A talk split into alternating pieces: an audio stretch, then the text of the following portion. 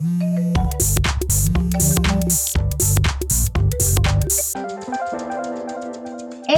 no es un voice note, es un podcast que dura menos que mis notas de voz. Esta es la primera vez que están aquí, bienvenidos. Quiero dar un poquito de contexto porque este episodio parte de alguna manera del episodio anterior, que era sobre Dalí, nuestro querido Salvador Dalí, y su trabajo como escenógrafo en teatro. Luego de publicarlo, una gran amiga, Diana Pacheco, me preguntó si conocía a la Sin Sombrero. Yo confieso que no sabía quiénes eran, no me sonaba, y poco a poco Diana me fue contando que era un grupo de mujeres contemporáneas a la generación del 27, que fueron grandes influencias para ellos, pero que muchas quedaron en el olvido. Indudablemente, la generación del 27 constituye, bueno, uno de los grandes momentos de la historia española, un referente importantísimo a nivel global. Los nombres de Salvador Dalí, Federico García Lorca, Luis Buñuel, Rafael Alberti, Pedro Salinas, puedo seguir. Todos ellos nos suenan familiares, los aprendemos en el colegio, vemos mercancía de ellos, al menos de Dalí, de Lorca, que son, son pop, son preguntas de cultura general que pueden aparecer en un examen o en cualquier conversación en el cafetín de humanidades de alguna universidad. Y los nombres Maruja Mayo, María Zambrano, Margarita Manso, Marga Gil Roset, Concha Méndez, Ángeles Santos, Rosa Chacel, Ernestina de Champurcín, Josefina de la Torre. ¿Suena familiar? ¿Dónde está la mercancía pop de Maruja Mayo? Que podría haber porque era súper pintoresca y de hecho una gran influencia estética para Almodóvar.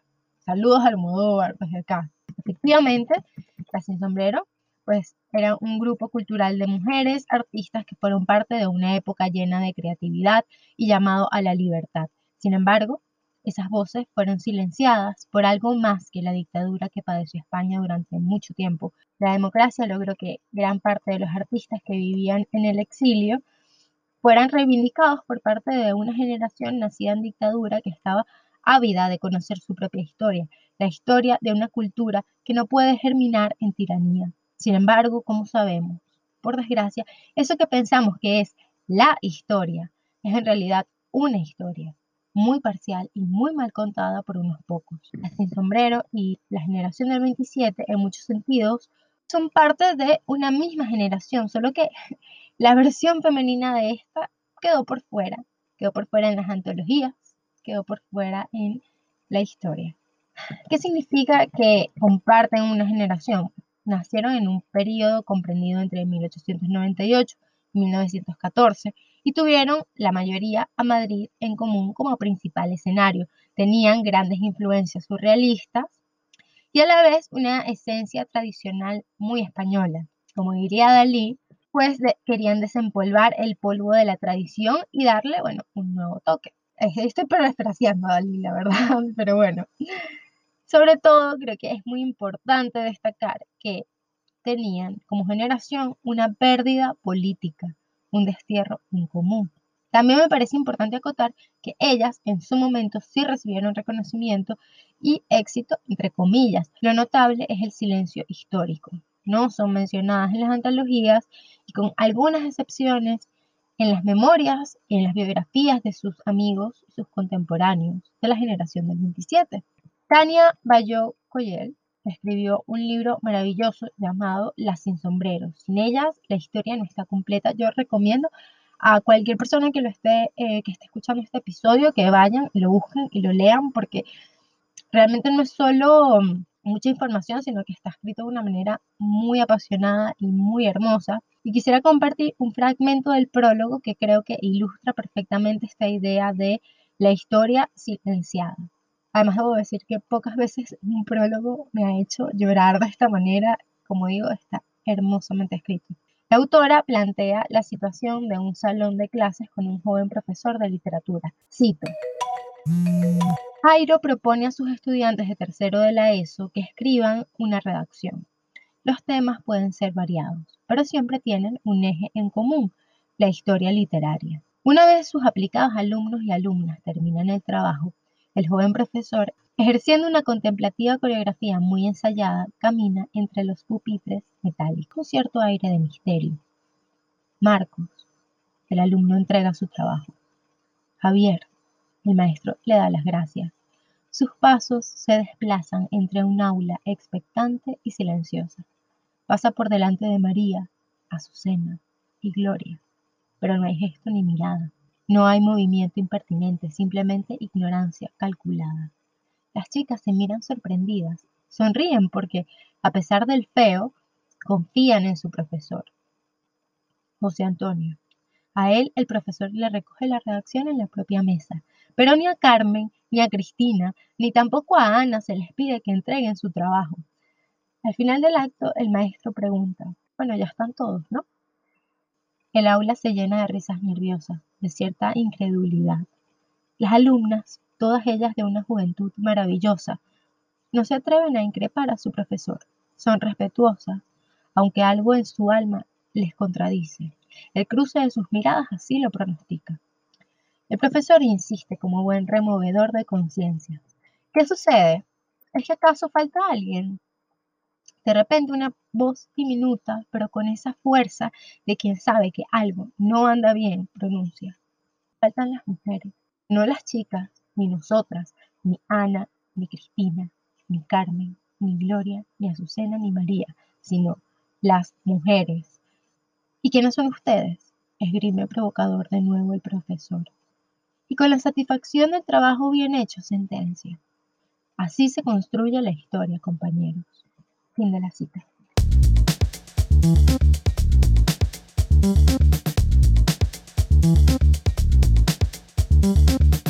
La verdad es que este descubrimiento, bueno, me ha eh, conmovido y afectado un poco me parece un poco difícil y lo intento, em, pero es complejo ser optimista porque de alguna manera siento que es inevitable sentir tristeza por la historia que no formó nuestro pensamiento. Las sin sombrero han sido para mí, bueno, un descubrimiento que me tiene deslumbrada y simultáneamente es como un despecho. Tengo, tengo un duelo por la historia que no me contaron, que antes era una melancolía, es decir, un sentimiento de pérdida que sabía que tenía, pero no lograba articular o reconocer de dónde venía exactamente. Y ahora lo sé. Y además sé que aún ignoro un montón de nuestra historia y hablo de nuestra como, bueno, un colectivo femenino, si se puede decir. Además sé lo mucho que nuestra cultura construye y edifica nuestro mundo interior y saber que todo este tiempo esta historia pasó, estuvo ahí en nuestro pasado y viví y crecí y vivimos y crecimos sin ella. Me duele y también me hace sentir un deseo de asumir el compromiso de decirle, de que la nueva generación sí conozca ambos lados de la historia. Entonces, para entender un poco quiénes eran estas mujeres maravillosas, increíbles, hay que entender un poco de Ding, ding, ding, ding, contexto histórico y feminismo. Antes de la generación del 27 existió la generación del 98, de la cual formaban parte Unamuno, Antonio Machado, toda esa gente, ¿no? Las mujeres de esta generación, eso es un tema para otro, es un tema para otro podcast. Pero bueno, el caso es que España acababa de perder las últimas colonias. Cuba, Filipinas, Puerto Rico, y se enfrentaban con una crisis de no ser la gran potencia y bueno, una derrota moral que nosotros, como países colonizados y tercermundistas de mierda, pues no podemos comenzar a asimilar, pero imagínenselo. El caso es que ese era el panorama, ¿ok? A esto se le suma el problema de la mujer en sociedad. Un gran problema en general, pero se volvió muchísimo más intenso después eh, después de la Primera Guerra Mundial. La mujer ahora tenía un nuevo peso, que era criar una generación de españoles que debían devolver la antigua gloria a España. El discurso dominante quería a las mujeres. ¿Dónde, ¿Dónde se pueden imaginar que las querían? Pues sí, en el hogar, en el plano de lo doméstico, de lo privado. Definitivamente no siendo intelectuales, ni mucho menos artistas. Sin embargo, este discurso también se confronta con la revolución industrial y los primeros movimientos feministas en Inglaterra y Estados Unidos. Ahora la mujer tenía un paso dentro del mundo laboral, además de saberse seres autónomos y el espíritu de esta época se identifica por una nueva necesidad de independencia intelectual por parte de la mujer. Hay un nuevo modelo posible para la feminidad. Tímido todavía, pero ya se estaba empezando a posicionar. Las sin sombrero eran mujeres de su tiempo, eran disruptivas, eran modernas. Lo que las separaba de su contraparte masculina generacional era esta misma ruptura con el rol impuesto hacia la mujer, el fantasma del deber y una identidad que no se correspondía con el deseo de crear y pertenecer. Ernestina de Champollion, una de nuestras poetas sin sombrero, le dice en una carta a Carmen Conde, cito, ¿por qué no podemos ser nosotras? Sencillamente, sin más. No tener nombre ni tierra, no ser de nada ni de nadie, ser nuestra. Como son blancos los poemas o azules los lirios. Fin de la cita. ¿Y qué es ser mujer? ¿Qué es ser una mujer sin sombrero? En España en esa época, el sombrero era un símbolo de estatus social. Quitarse el sombrero en público era algo de muy, muy mal gusto.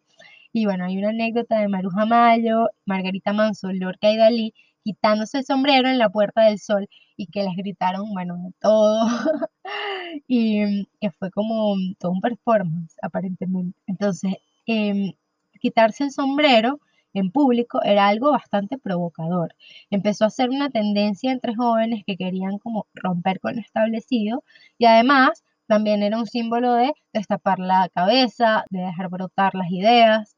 Ya luego con la guerra civil y la dictadura, pues esto dejaría de ser una cuestión estética y empezaría a ser un símbolo em, muy transgresor, incluso algo político, ¿no? Se tenía como esta idea de que la gente de izquierda no llevaba sombrero. Emilio Carrere dijo en la columna La Libertad esta cita que me encanta. Dice así, el sombrerismo es, por favor, atención, una consecuencia de la moda femenina de la ondulación permanente, un narcisismo femenino que se les ha contagiado a los muchachos. Fin de la cita. Bueno, bienvenida sea esta ondulación femenina a la historia. De verdad quisiera tomarme el tiempo para, para recordarlas bien. Y en los episodios siguientes voy a detenerme en cada una de ellas realmente porque creo que es importante conocerla a profundidad. Eh, aquí quise dar una pequeña introducción. Ellas no llevaban sombrero.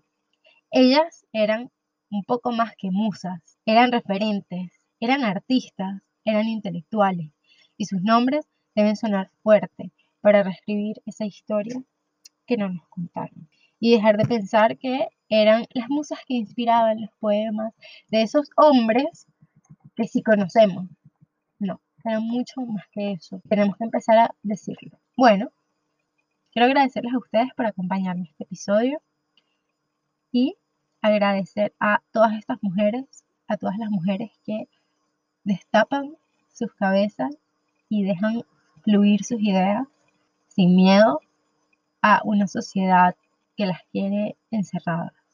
Maruja Mayo, María Zambrano, Margarita Manso, María Gil Roset, Concha Méndez, Ángeles Santos, Rosa Chacel, Ernestina de Champulcín, Josefina de la Torre. Gracias y bueno, nos vemos la semana que viene. Esto fue, esto no es un